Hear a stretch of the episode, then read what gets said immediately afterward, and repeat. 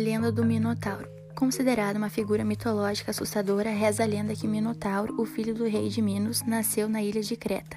Ele nasceu da união entre sua mãe, Pasífa, e um touro branco, que, segundo Poseidon, rei dos mares, seu pai, deveria matá-lo no momento em que ele chegasse.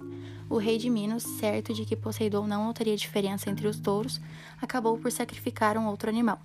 Isso porque, no momento em que ele observou o touro branco, o rei resolveu não matá-lo, pois ficou admirado e encantado com sua beleza. Vale lembrar que esse episódio surge no momento em que Minos, desejando ser o rei de Creta, faz um pedido ao rei dos mares, Poseidon. Ele aceita o pedido, porém com a condição que sacrificasse o touro que sairia do mar. No entanto, Poseidon, descontente com o ato de traição de rei de Minos, resolve amaldiçoá-lo, de tal modo, sua esposa se apaixona pelo touro branco, o qual negou-se a sacrificá-lo. Sendo assim, Pasifa apa apaixona-se pelo touro e com ele nasce uma criatura bizarra e feroz, o Minotauro. Para tanto, o rei de Minos, preocupado com as consequências que trariam a seu povo e sua cidade, essa criatura se resolve construir um labirinto.